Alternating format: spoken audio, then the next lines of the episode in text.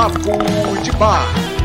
Você quer evoluir, quer se transformar, é papo de bar. É papo de bar. É papo de bar. É papo de bar. Você quer evoluir, quer se transformar, é papo de bar. É papo de bar. É papo de bar.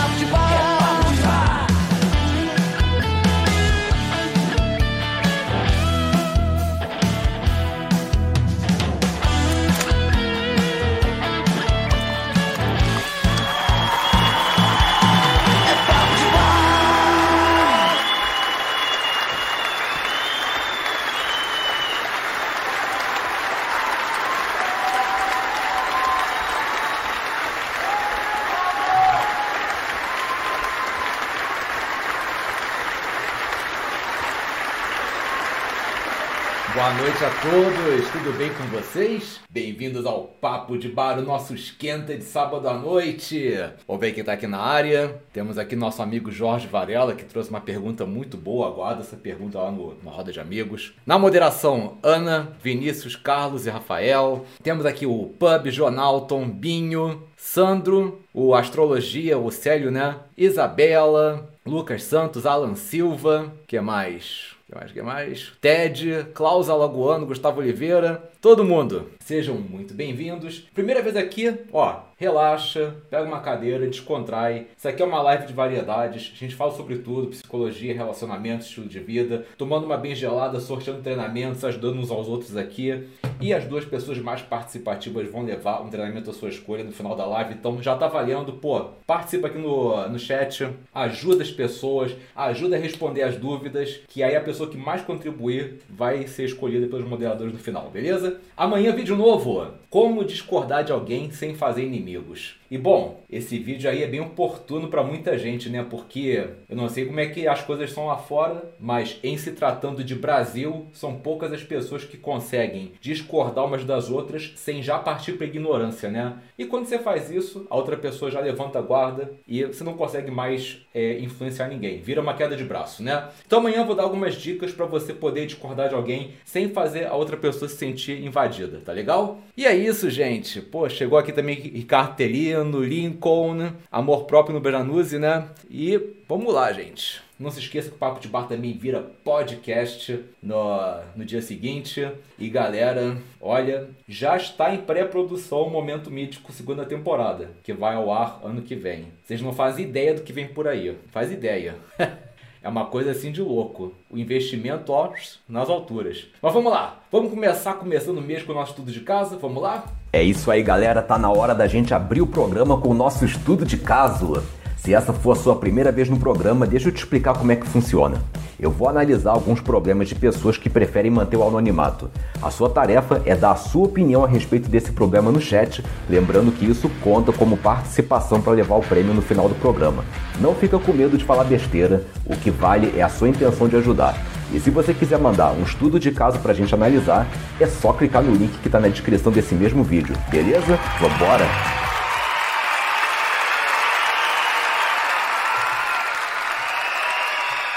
Isso aí.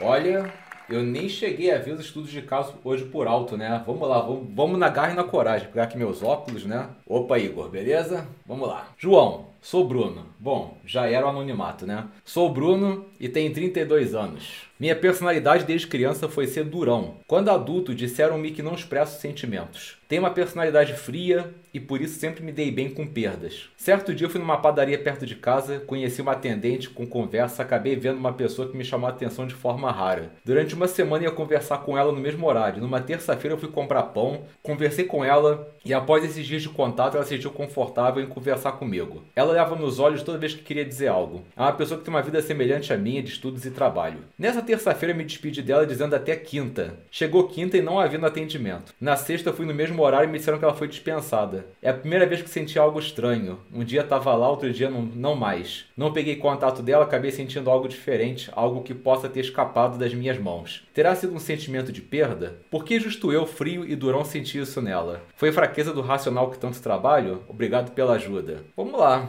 É...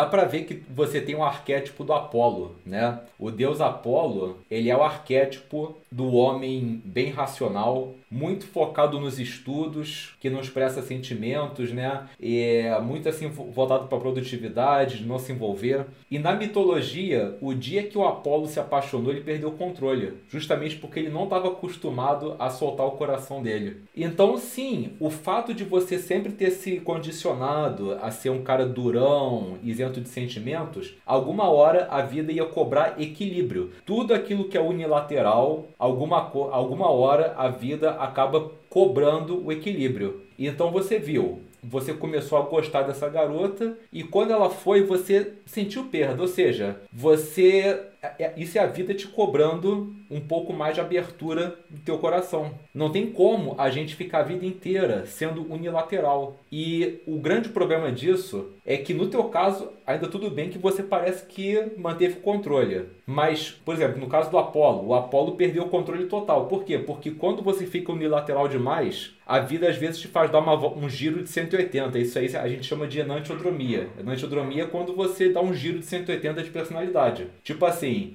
é como se a tua psique dissesse: Ah, não vai equilibrar não? Então vai. Bum! Tipo, ela taca longe o que estava no lateral e você dá um giro e você vira o oposto que você era. Isso acontece muito com a pessoa que é boazinha, submissa e depois fica egoísta. Aí fica num loop, né? Nunca acha um meio termo. Então, o que, que eu te recomendo, né? É, você viu que eu, eu encararia isso que, que aconteceu contigo como um alerta. Do tipo, eu preciso ser um cara um pouquinho mais aberto. Mas cuidado para não ficar aberto demais. É você achar um ponto de equilíbrio. para você não perder uma oportunidade que nem essa. Você vê, estava gostando dela, estava começando a rolar uma química, quem sabe o que, que poderia ter sido. Mas por você não ter sido assim, de repente, mais aberto sido, e, e você entender que tinha que ter sido mais ágil e tudo, é, acabou saindo perdendo. Mas eu, eu encarei isso como um aviso de que a, de que a tua psique está cobrando um pouco mais de emoção. E é bom que você analise isso em você antes que você tenha um episódio de enantiodromia e você vire um cara descontrolado. Porque você acaba ficando um cara emocionalmente descalibrado. E aí pode ser que você assuste a pessoa que você vai gostar.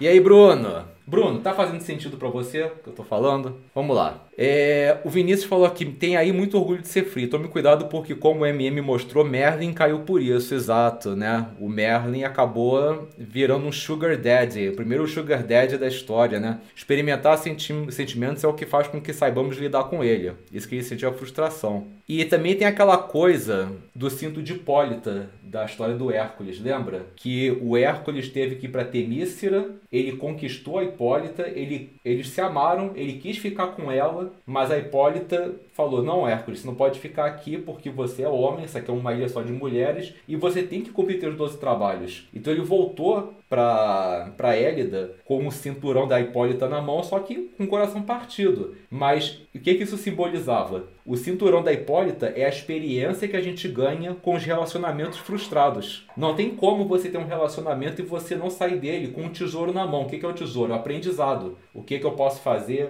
o que, que eu não devo fazer, o que, que eu quero para minha vida, o que, que eu não quero. Então é a representação do cinturão da Hipólita. Então, por mais paradoxal que seja, né, é, a gente precisa das frustrações amorosas para aprender a, a chegar na, na parceira ou no parceiro certo.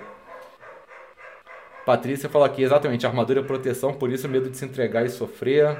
Vinícius fala que Rafa, os orientais dizem que é como ser um bambu, rígido e difícil de quebrar, mas flexível e dobrável conforme o vento demanda no momento. Muito boa essa analogia, realmente. É, Pub fala que, João, que eu saiba, ninguém está isento de se apaixonar. Larga essa armadura e vai ser feliz ao lado dela. É, Isabela falou aqui, se você realmente se interessou, pergunta pro pessoal que trabalha lá. Deve ter alguém com contato dela.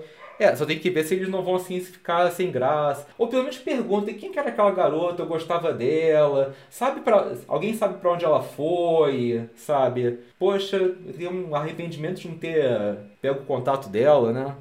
Mas é isso, pub. É, ninguém está sendo te apaixonar. E é justamente isso. A gente precisa das frustrações amorosas para poder ir progredindo. Que muita gente tem medo de se entregar por medo de sofrer depois. E realmente ninguém sabe o que vai ser do amanhã. Mas o que eu falo é: independente de qualquer coisa, você tem dois panoramas. Ou você assim, ou você vai ser feliz com essa pessoa, ótimo. Ou caso aconteça o pior de vocês terminarem e não der, não der certo, você vai sair com experiência. Não tem como você sair na estaca zero. Mas é isso. Acho que ele realmente podia arriscar isso lá na. falar com a atendente. Estamos aqui torcendo por ele, ó, até o Thiago falou. Mas é isso, Bruno. Se você tiver mais alguma pergunta, espera a roda de amigos aí, espero que tenha feito sentido sentido para você. Mas vamos lá. Parabéns pela participação, gente. Vamos aqui pro próximo. Olá, João e amigos. Estou numa situação de saia justa, como se diz por aí. Vou contar o que está acontecendo. Na época da faculdade fiz um grande amigo, íamos ao bar, baladas e futebol juntos. Mas com o tempo ele casou, teve filhos e como não quis casar, o contato foi diminuindo. João, amo correr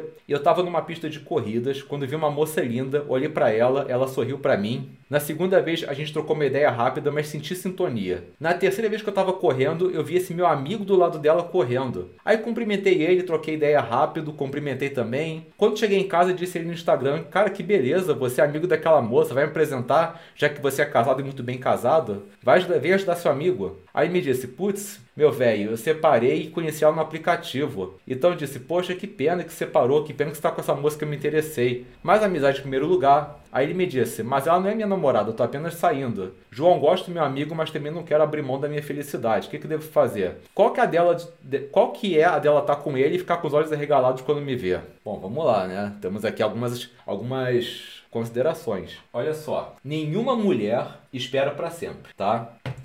Então o que acontece? Você corria, ela te olhava, você parou pra trocar uma ideia, ela trocou ideia contigo. Com certeza ela estava esperando que você tomasse a dianteira. Mas nenhuma mulher espera para sempre. Ela estava solteira, ela de repente viu que você estava devagar e acabou que deu confiança pro teu amigo para conversar. Agora você está num território delicado. Porque se você ficar investindo na mulher sabendo que ela tá conhecendo teu amigo, pô, tu vai ser um talarico, né? Um homem desonrado. Agora, também não adianta. Agora, vamos lá. Também não adianta você ficar torcendo pro amigo dar errado. Porque aí você também estaria sendo um péssimo ser humano. Que amigo é esse que não torce pelo sucesso do próprio amigo, né? Então, cara, é, o que, que eu posso te dizer? Se eu fosse você, deixava os dois serem felizes, tá? Encara isso como ensinamento, do tipo, não seja tão devagar da próxima vez. Porque no fundo, no fundo, ela queria você. Teu amigo praticamente foi o plano B. Tipo assim, você era Coca, teu amigo é Pepsi, pode ser, manda ver. Agora, caso. E assim, segue tua vida como se essa mulher já fosse caso perdido. Agora, caso você fique sabendo que não deu certo teu amigo e ela, conversa primeiro com teu amigo, pô,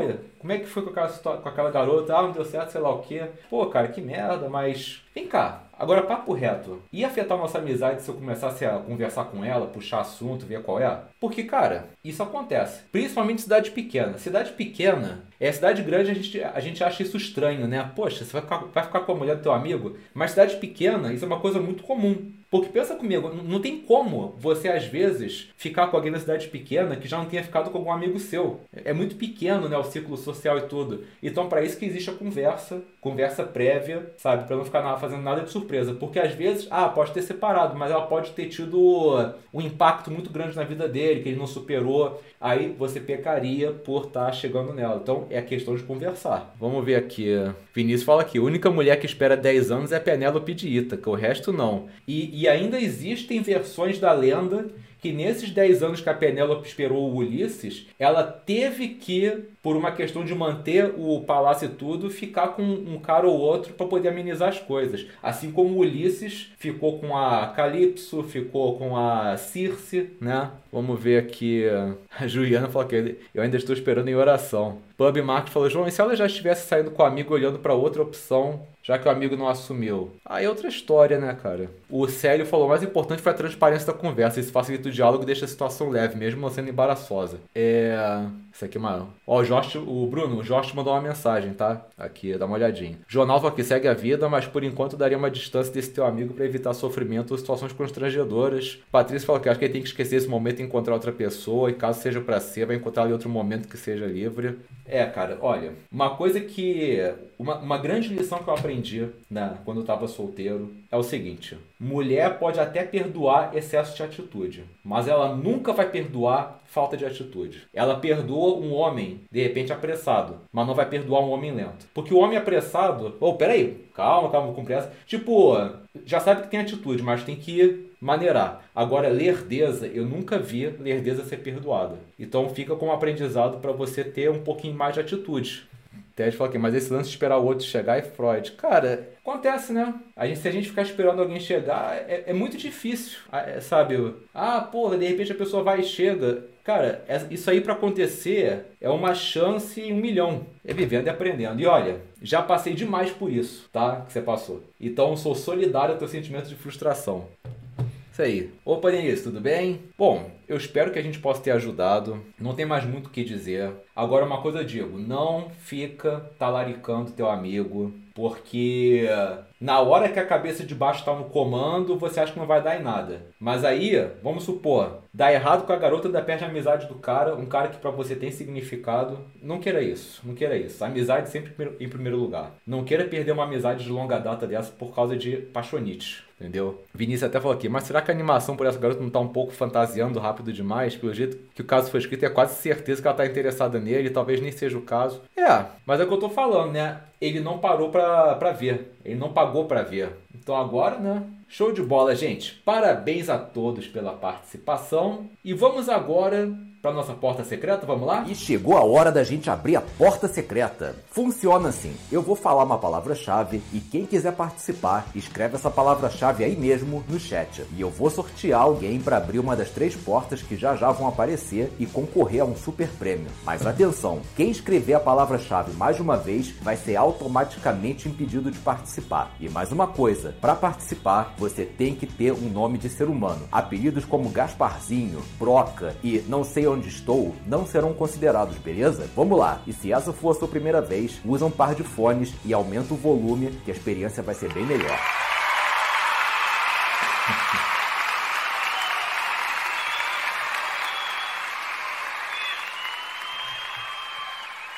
Vamos lá, gente. Valendo a palavra-chave. Qual foi o personagem do último episódio daquela série What If da Disney? Aquela série E? Qual foi o último personagem? Foi centrada em qual personagem? Vamos lá. É só pergunta geek aqui. Jonalton. Jonalton acertou. Doutor Estranho. Jonalton. Tá na área, meu querido? Fala aí. Quando entrar o um novo papo de bar, eu vou até mudar o formato da pergunta valendo a palavra secreta, né? Valendo a palavra do dia, né? Jonalton confirmou, então vamos lá. Jonalton, acho que essa aqui é a tua segunda vez participando, né? Vamos ver se dá certo dessa vez. Música de fundo. Tomar aqui um golinho. Bom, Jonalton, você já é da casa. Você já sabe como é que funciona. Mas tem gente aqui pela primeira vez. Então deixa eu só recapitular para elas. Gente, são três portinhas, a azul, laranja e a verde. Uma delas tem a Raquel. Quem que é a Raquel? Bom, se a Raquel aparecer, vocês vão ver quem é. Uma coisa eu digo, quando a Raquel aparece, ninguém ganha nada. Outra porta tem um treinamento qualquer meu. Aleatório. Se tiver azar, pode doar para alguém. Ou então você pode usar esse, treinamento para continuar jogando e ver se você leva o prêmio máximo que é todos os meus treinamentos, que vai ter uma outra porta com tudo, que é a Academia da Reinvenção. Então vamos lá. Jonalton, tu já conhece aqui os trâmites. Você vai abrir qual porta?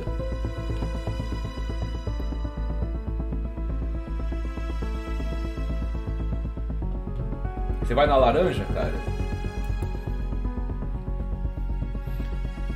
É dá tempo de você mudar.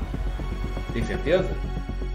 Não adianta dizer escolhe azul porque o fundo é azul, porque o fundo sempre vai ser azul aqui. Agora mudou para porta azul. Deixa eu ver aqui. Ixi. Ô, Jonalto. Cara, tem certeza que você quer a porta azul? Eu escolhi outra porta.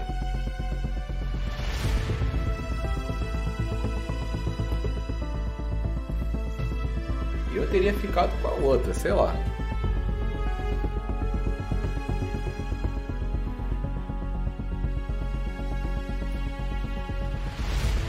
Vamos ver o que ele fala. Você tem certeza? Vai arriscar? Então tá. Então falou, tá falado. Vamos abrir a porta azul. Fui.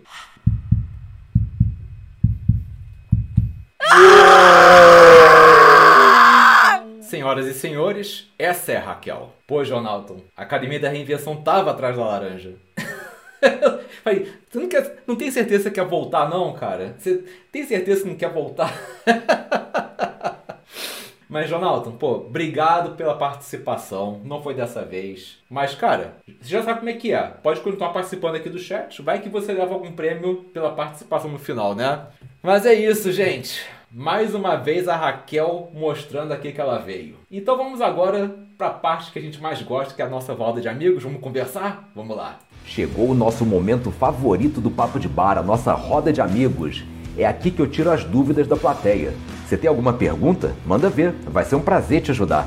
Só peço que você preste atenção no seguinte: são muitas pessoas na live e muitas perguntas para responder. Nem sempre dá para dar atenção para todo mundo. Se eu por acaso pular sua pergunta, não leva para o lado pessoal, eu não tenho nada contra você. Vale lembrar que existem perguntas que eu realmente deixo passar porque elas já foram respondidas em outras edições do programa e eu prefiro focar nas perguntas inéditas. Fora isso, tá na hora de você botar para fora. Fala aí, o que, que você quer saber?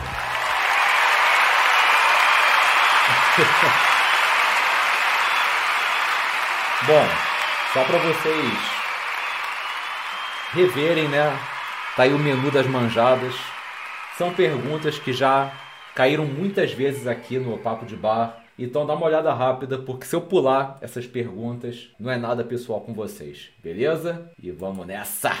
Alessandro Jesus perguntou: João, tu acha que vale a pena retomar os, os amigos do passado que ficava criticando, zoando para mostrar meu novo eu agora? Pô, é, é, o que eu falo. Eu tô num grupo com todo mundo que fazia bullying comigo na época do colégio e todos nós estamos de boas hoje em dia. Cara, todo mundo evolui, você evolui. Às vezes quem era babaca no passado também evolui, uns não, uns continuam. Mas, cara, são poucos. Aqui no grupo do, dos ex-alunos do colégio, cara, a gente tá muito de boa. Me divirto pra caramba conversando com eles. Teve um que veio em São Lourenço duas semanas atrás para tomar um chopp comigo. Pô, foi sensacional. Vamos lá. Agora eu queria só retomar uma pergunta que o Jorge Varela deixou lá no começo, antes que eu me esqueça. Deixa eu ver aqui, ó. Ó, ele deixou a seguinte pergunta aqui. Boa noite, João. Uma pergunta para provocar. Eu adoro provocação. Uma pessoa que se diz neutra em questões que requerem uma tomada de posição, são confiáveis? É, aguardando a live. Vamos lá. O que, que acontece, Jorge? É, muitas pessoas, quando tomam uma decisão, elas não simplesmente tomam a decisão, elas atrelam a personalidade delas a essa decisão, elas valorizam as pessoas que também fazem parte dessa decisão pelo acolhimento dela. Então, não é tão confiável assim, porque você meio que, meio que se sente obrigado a fazer parte do pacote completo. Por exemplo, ah, é, vamos lá, eu escolhi ser vascaíno. Então, se eu sou vascaíno, eu tenho que ser anti-flamenguista, eu tenho que ser. Assim, tem, é, não basta você escolher aquilo. Você tem que ser aqui, X, Y, Z, A, B, C. Então, tem muita gente. E acaba virando muitas vezes uma espécie de culto. Do tipo, a pessoa se sente acolhida pelas outras que pensam igual a ela. E para ela não ser rejeitada pelas pessoas, ela acaba aceitando tudo que elas dizem. Amém. E muitas vezes ela vê que a vida não é tão preto e branco assim. Por isso que o nosso mundo é tão polarizado. Uma pessoa neutra, e eu sou um junguiano, né? Jungianos são obrigados a ser neutros. Qual é a vantagem de você ser neutro? Você consegue enxergar com clareza os dois lados sem envolvimento emocional. E você começa a perceber que tanto um lado quanto o outro tem coisas positivas, né? Tem, é, por exemplo, tem coisas boas e ruins de um lado, coisas boas e ruins do outro.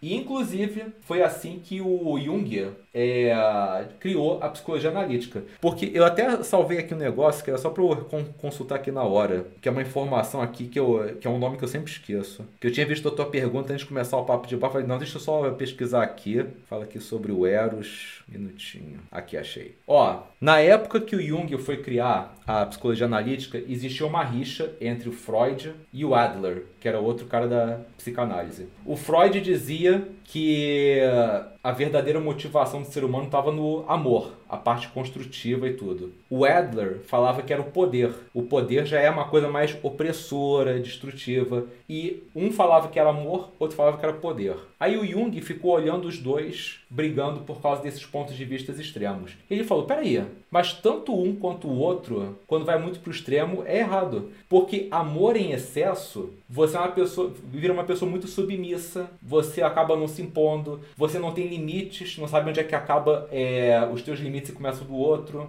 você acaba sacrificando muito a tua essência. Mas poder em excesso também é ruim, porque você vira uma pessoa tirana, você vira uma pessoa assim que todo mundo tem que pisar em ovos. Então o correto seria o quê? Você ter uma, a tua cota de amor para poder construir coisas, mas também ter limites. Ou seja, tem uma hora que acaba o amor e tem que ser poder. Então tem que ter o caminho do meio aqui. E aí surgiu a teoria dele da, do equilíbrio de não poder ficar nos extremos. Então, aí você vê que por que, que tem tanto problema nessa polarização. O, o problema não é você tomar uma decisão, tá? Decisão todos nós tomamos. O problema é quando você acaba virando um fanático daquela decisão. Então é bom sim você ter posição de pessoas neutras, porque elas conseguem enxergar com mais clareza os prós e contras de cada lado. Elas conseguem dizer o que que aquele lado é, de lá se recusa a ver e sem necessariamente ela estar tá apontando para uma sombra.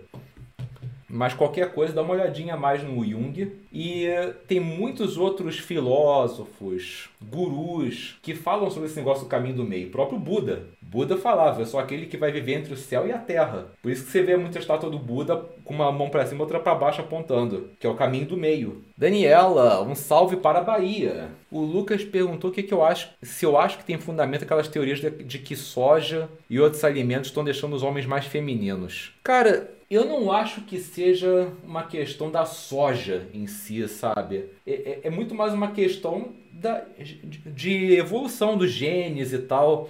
Porque a, a, informação que a gente vai uh, cultivando nas nossas experiências, ela pode passar para a geração seguinte, né? Então uma coisa que eu percebi, muito curiosa isso, isso eu aprendi até na PUC, né? Você vê que hoje em dia, cada vez mais os homens estão com dificuldade de crescer uma barba. Muito cara, muito cara mesmo, passando minoxidil e tal. É, você vê que tem muito menos pelo. Então você vê que realmente teve, de uns tempos para cá, uma diminuição de testosterona questões de hábitos, de experiências, é, a evolução vai seguindo um curso, né? Então, eu não digo que é soja, tem, tem vários outros fatores aí que a gente tem que analisar, sabe? Mas eu diria, eu acho improvável que seja a soja a causadora disso. É mais porque muitos desses caras são a favor de, de soja, aí você associar, ah, se gosta de soja, é isso, né, e tal. Aí Luísa falou, perguntou, João, quando você se formar na faculdade, você pretende clinicar? Heloísa, se for para eu atender, é, para clinicar, tem que ser uma pessoa muito comprometida com o resultado dela. Então, assim, não é uma questão de ser arrogante, não é uma questão de me achar, mas eu não vou ser um psicólogo barato. Mas por quê?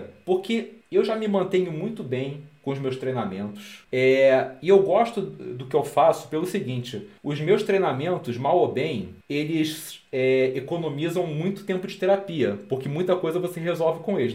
Não estou dizendo que substitui psicólogo, mas tem coisas que você resolve na clínica que podem ser resolvidas no treinamento e é custo-benefício, é baratinho e tal. Então, para eu trabalhar com essas questões assim, é, tete a tete, eu vou assim ser um pouquinho mais seletivo para eu poder, para realmente valer a pena o tempo. Senão, pô, vem uma pessoa que vai ser atingida por, vo por você. É uma pessoa que acha legal mudar, mas não está comprometida com a mudança. Você fica lá gastando saliva, a pessoa não muda. E como é que fica teu currículo com isso? Né? Agora, uma coisa que eu vou fazer muito é mentoria em grupo. Vou fazer uns treinamentos bacanas e vou fazer sessões de mentoria em grupo, coletiva. E aí vou aplicar bastante que eu tenho de psicologia.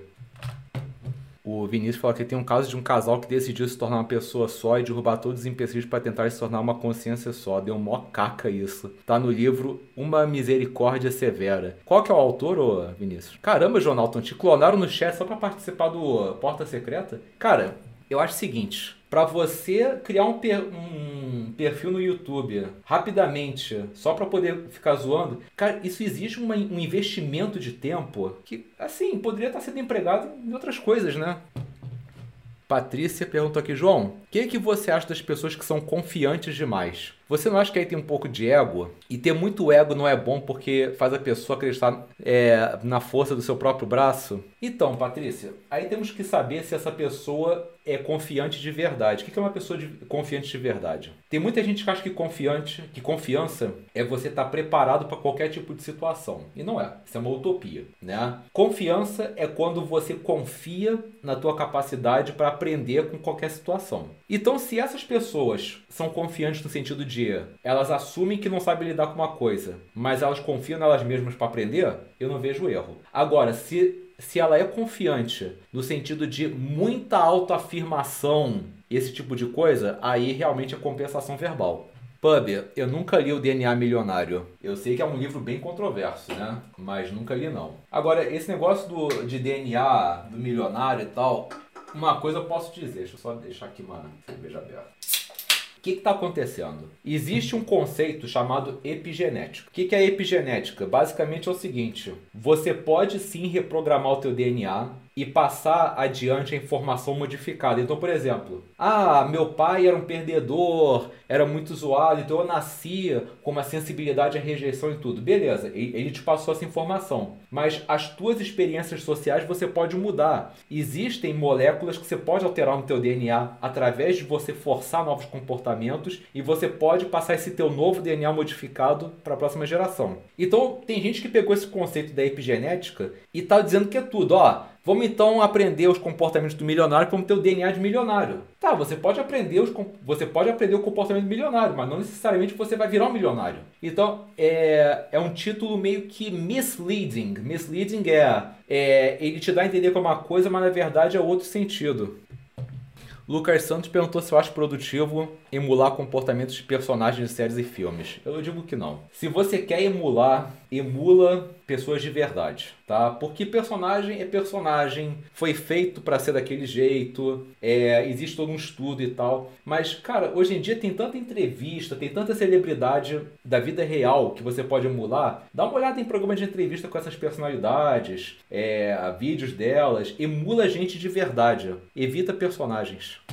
A Juliana falou aqui, sim, até doenças hereditárias podem ser mudadas. A Cristina Cairo fala muito sobre isso. Tiago falou aqui, é uma simplificação forçada. É exatamente isso. Eles pegam um conceitinho lá, simplificam a vida toda e, e, aí começa a dizer que pode ser aplicado em qualquer circunstância. Jorge Varela falou que eu tinha essa opinião, pois vejo que algumas contradições nas argumentações das pessoas. O próprio mestre nos advertiu que o empregado não pode servir a dois patrões. É, uma coisa que eu posso dizer, Jorge, é que a gente vive uma época que as pessoas estão criminalizando a neutralidade. Não cai nessa. Ah, você é um isentão, do tipo assim, uma coisa pejorativa. Se alguém te chamar de isentão, você fala assim, poxa, então que bom que eu tô no caminho certo. Porque é, é sendo um isentão que eu posso enxergar melhor a situação. Ser um isentão não significa uma pessoa indecisa, significa uma pessoa que prefere olhar melhor os dois lados. Não quer dizer que você não vai tomar uma decisão, significa que você vai tomar uma decisão mais madura. Porque muitas vezes o certo não está nem aqui nem aqui, está na fusão do aqui e ali. Então muitas vezes a solução é você criar uma terceira corrente uma corrente que faça a integração daquelas duas que estão contradizendo. Bruno fala aqui, João, pergunta geek que pode ter relação com a realidade. Qual pode ser o motivo da Mary Jane ter apaixonado? Foi pelo Peter ou Homem-Aranha? Bom, aí vai depender. Estamos falando da Mary Jane do filme do Sam Raimi, estamos falando da Mary Jane dos quadrinhos antes do Mephisto ter alterado a realidade, estamos falando da MJ do Tom Holland, de qual Mary Jane estamos falando? Metal, Síndrome da Compensação Verbal é invenção minha. Mas se você pegar qualquer livro do Nathaniel Brandon sobre autoestima, você vê que uma pessoa que precisa falar muito sobre o que, que ela é, já é uma pessoa com baixa autoestima, porque tem coisas que você simplesmente mostra através das atitudes. Um outro que fala sobre isso é o Dr. David Lieberman. Otávio perguntou, João, o que, que você acha das pessoas que fazem muita zoeira? Você acha sem maturidade ou com ótima personalidade? Depende do teor da zoeira. Às vezes a pessoa tem uma personalidade bem humorada, tá? Mas quando você vê que ela faz zoeira até nas, nas horas que é inapropriado, faz piada com tudo, aí eu já vejo um sentimento de fuga é, piada em excesso é sinônimo de fuga. A pessoa não sabe lidar com aquilo faz piada com aquilo. Cara, falou tudo, Lucas. Vou até repetir o que o Lucas falou aqui. Essa ideia do isentão é uma ideologia para forçar um shaming em quem pensa diferente. Com certeza. Vinícius fala que MJ da época da saga do clone, quando o Chacal clonou Peter, foi a melhor MJ de todos os tempos. Porque foi a MJ mais parceira que já teve. O Peter enfrentou uma, um, um problema atrás do outro. Pais clones, morte da tia May, a, a, o Chacal, é, depois voltou o, o, o, clone, veio o Ben Rayleigh, e ela nunca. Cara, sempre teve assim, uma paciência de Jó com ele. Ah, o Bruno fala aqui Tom Holland. Aí estamos falando da MJ, né? A MJ. Bom, vamos lá. No caso do Tom Holland, me parece que ela gerou mais atração depois que descobriu que era o Homem-Aranha. Porque ela sempre foi assim de olhar com uma certa repulsa. E, a, e você vê depois no segundo filme que ela sempre soube que, que, que ele era, que ela deduziu. Então fica meio suspeito dizer que, ah, mas eu sempre gostei do Peter Parker, né? Juliano fala aqui. João, o que, você acha dessas pessoas que clonam nome de outras na internet? Cara, eu acho que falta alguma coisa muito significativa para elas fazerem. Porque elas podiam estar tá usando esse conhecimento técnico, essa criatividade para alguma coisa do bem, produtiva. Que não fosse prejudicar a vida de alguém, queimar o nome de alguém, entendeu? E eu acho uma coisa assim. Eu fico às vezes pensando, gente. Vocês já perceberam que o negócio do deepfake tá ficando cada vez mais perfeito? Porque hoje em dia, deepfake ainda é privilégio de quem tem uma máquina muito potente e muita habilidade para renderizar. Mas está melhorando cada vez mais. Já tem alguns aplicativos que pode simular um deepfake tosco, mas você pensa, cara, para isso aqui evoluir, o que que tá impedindo alguém de um dia fazer um deepfake meu, falando vários comentários, sei lá, racistas, homofóbicos e tal, e publicar na internet. Eu me preocupa muito mais a questão do deepfake do que a clonagem de nomes. O Jorge fala aqui, João, acho que você não entendeu minha pergunta por falta de contextualização. Beleza, vamos lá. O que desejei saber é se uma pessoa pode usar o mesmo argumento para justificar posições contrárias. Ficou melhor? Pode, pode. Agora, me fale agora algum exemplo disso, né? Temos que ver assim algum exemplo, mas que eu acredito que possa ter sim. Agora, uma coisa que eu posso te dizer, ô Jorge, quando existem posições contrárias, o melhor argumento sempre vai ser uma história, tá? É, por exemplo, você pega uma empresa, a empresa tem duas coisas da política dela. O cliente sempre tem razão e os funcionários são é, os nossos maiores ativos. Aí vem aquele grande problema. Mas e quando o cliente maltrata o funcionário? Aí você tem que buscar alguma história, não necessariamente daquela empresa, mas alguma, alguma situação análoga para explicar o que, que seria o certo. Então, quando nós temos essa, essa contradição, a melhor maneira de justificar não é lógica, é uma história. É tipo um estudo de caso. O Binho perguntou aqui, João, por que, que as pessoas gostam tanto de polêmica? Vejo que muitos youtubers se envolvem em polêmica e ganham muitos seguidores. Porque polêmica dá audiência. Ryan Holiday já escreveu um livro chamado Confie, eu estou mentindo. E ele falou: se você quer chamar atenção na internet, seja contraditório, seja polêmico. E realmente, todo conteúdo polêmico, polarizador, ele realmente tem muita audiência. Muita. Agora, eu escolhi um caminho de não entrar em polêmica.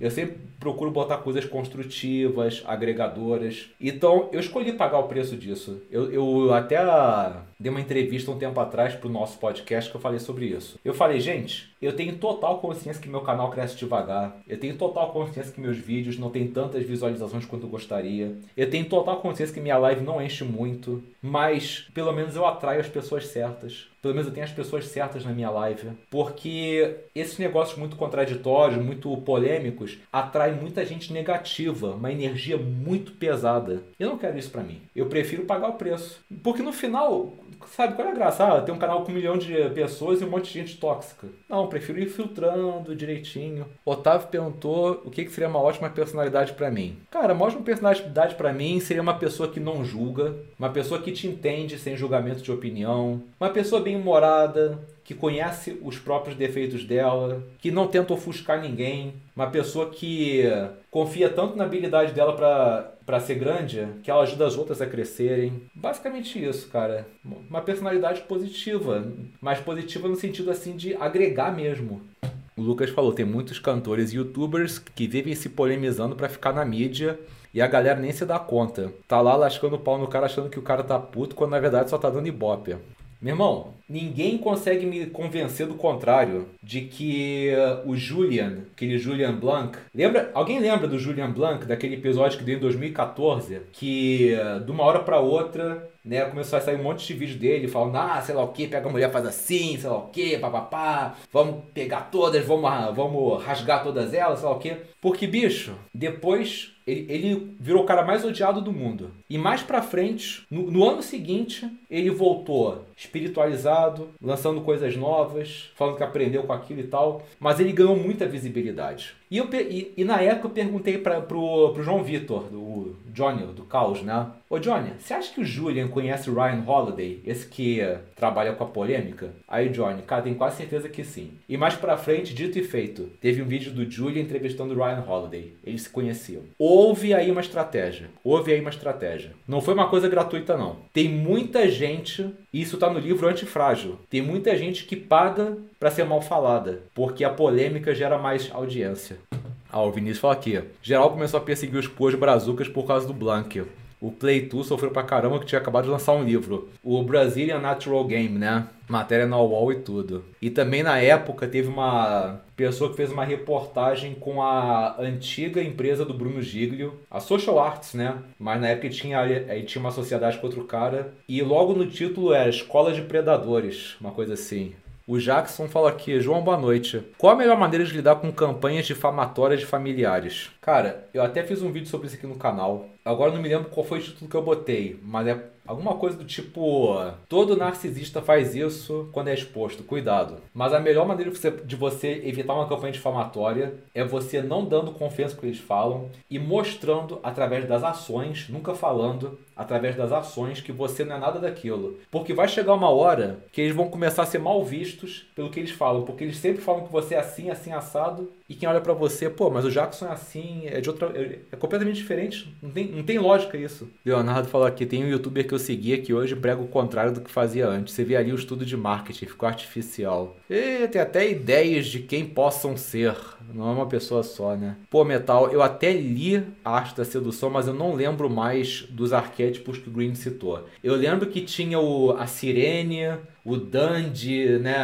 Mas, cara, são os únicos dois que eu lembro. É que tem várias, é, tem várias, tem várias teorias de, de arquétipos, né? Não dá para você seguir todas. Eu sigo a da Carol Person, que está em sincronia com Jung. Então, Carol Person são 12 arquétipos, a gente foca naqueles 12. Se, é, e quem quiser saber mais sobre isso, existe um livro gratuito meu explicando cada um desses arquétipos, que é a Introdução ao Desenvolvimento Mítico. Tem até ele impresso aqui, mas não precisa comprar impresso não, gente. Existe ele de graça aqui. É só você ir em qualquer episódio do Momento Mítico, o meu programa de mitologia, e tem o PDF para baixar. Mas é esse aqui. Aí eu explico os arquétipos, ó, com imagens. Vamos ver se foca direitinho aqui, ó. Aqui tá muita luz, mas ó, vai focando cada arquétipo eu explico sobre eles com imagens. Falo sobre inconsciente coletivo. Mas, de novo, não precisa comprar o livro impresso. Tem ele de graça no Momento Mítico.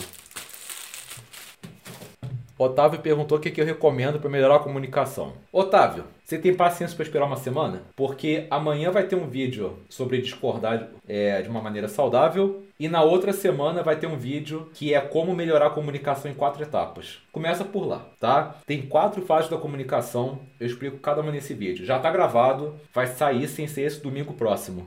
A Juliana fala que os desenhos foi. Se foi eu que desenhei. Não, não. Desenho, apesar de eu saber desenhar, não mais me pertence. Quem desenha é a fera do Mauro, do Mauro Costa. O Mauro desenha muito, né? O Mauro é o meu desenhista fixo. É ele que desenha todas as ilustrações do momento mítico, faz as ilustrações de livro meu. O cara é um artista plástico assim de alto calibre, pinta hiperrealismo. É muito legal o trabalho dele.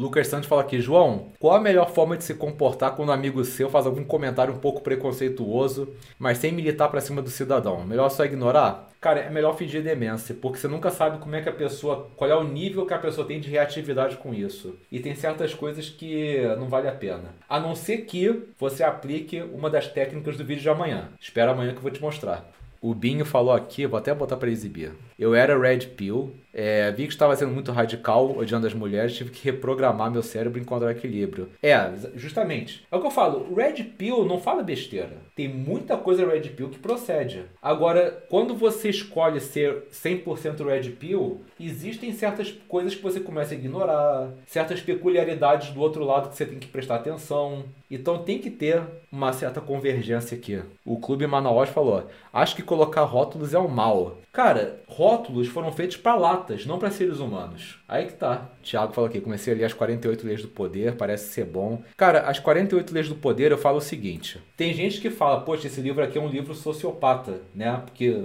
essas dicas aqui são muito manipulativas. Eu digo o seguinte: então lê para aprender a se defender de quem faz isso contigo. Não é para você aprender a fazer com os outros, é para você se defender de quem faz contigo. Pronto.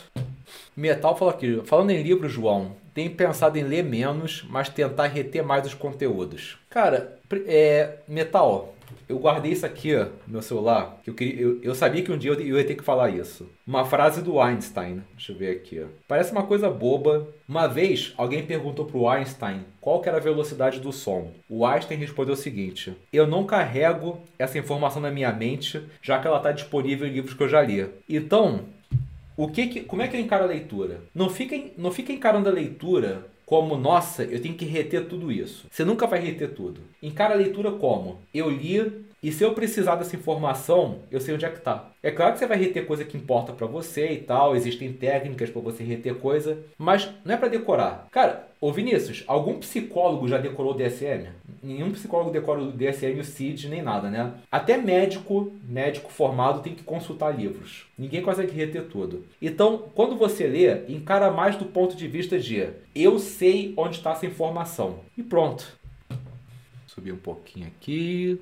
O Pub fala aqui, João, acredito que o excesso de convenções atrapalha a vida das pessoas. E você? Atrapalha porque enrijece. O que, que acontece, Pub? As pessoas precisam de convenções para poder alinhar os comportamentos. Mas quando elas ficam presas nas convenções, elas ficam gado, viram gado. Então você tem que saber questionar as convenções. Tipo assim, eu preciso dessas convenções para poder andar em conformidade com as pessoas, mas espera aí, eu sou diferente disso e daquilo, aquilo outro, e você tentar honrar um pouco mais a, a, o teu lado diferente. Conforme eu já falei, o equilíbrio é tudo. Você tem que achar um equilíbrio entre a conformidade e a autenticidade. Então, convenções, elas são uma base, mas você virar uma pessoa 100% convenção, você vira gado.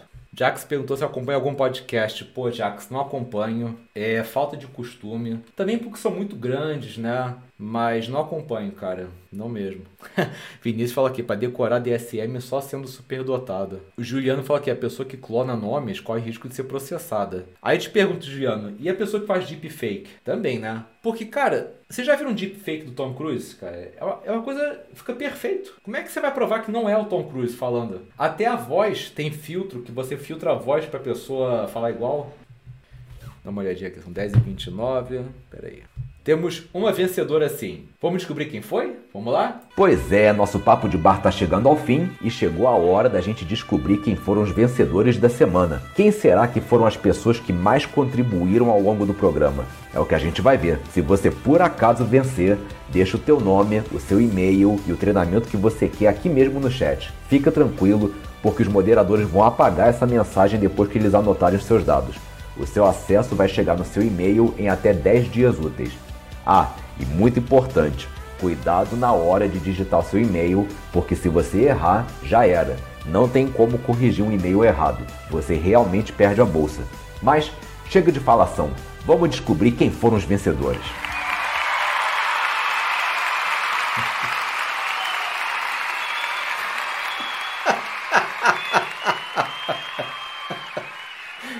Eu sei de quem está falando, Rafa. Cortei parte do vídeo de uma pessoa, fiz ele falar merda de si mesmo só pra zoar. Já sei de quem foi. Ai, gente. Olha, tem cada coisa nos bastidores que vocês vissem. Olha, tem cada tem cada relato assim de se vocês soubessem quanto coach fajuto que eu conheço, famoso. Olha, só isso, só, só Deus na causa. Mas vamos lá. Temos uma pessoa que sim, que contribuiu muito e que vai com todo merecimento levar um prêmio à sua escolha. Quem é? Rufem os tambores. Isabela de Paula.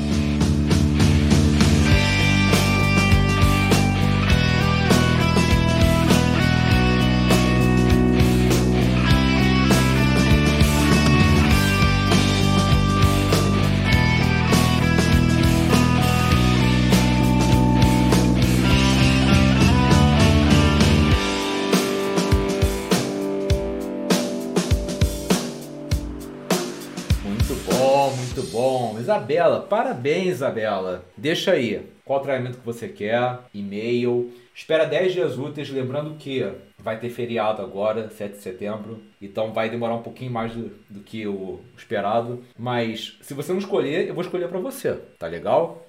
Mas parabéns pela participação de verdade. E quero agradecer também vocês todos que estiveram aqui. Vamos lá. Primeiro os moderadores, né? Rafa, Ana, Vinícius, Carlos, mas também Thiago Januário, Leonardo Henriques, Cíntia, Lucas Santos, Felipe Costa, Jackson, Jorge, Nicole, Jax, Pub, deixa eu ver, o Célio, Gilvan, Alan, Metal, Binho, Juliana Tizoco, Clube Manaós, mais o Murilo, mais o Otávio, mais o Juliano, todo mundo, gente, ó, galera, muito obrigado mesmo por prestigiar. Eu gosto muito de estar aqui sábado com vocês. Para mim, eu sempre falo isso, é como se estivesse chegando num, num, barzinho encontrando os amigos de sempre.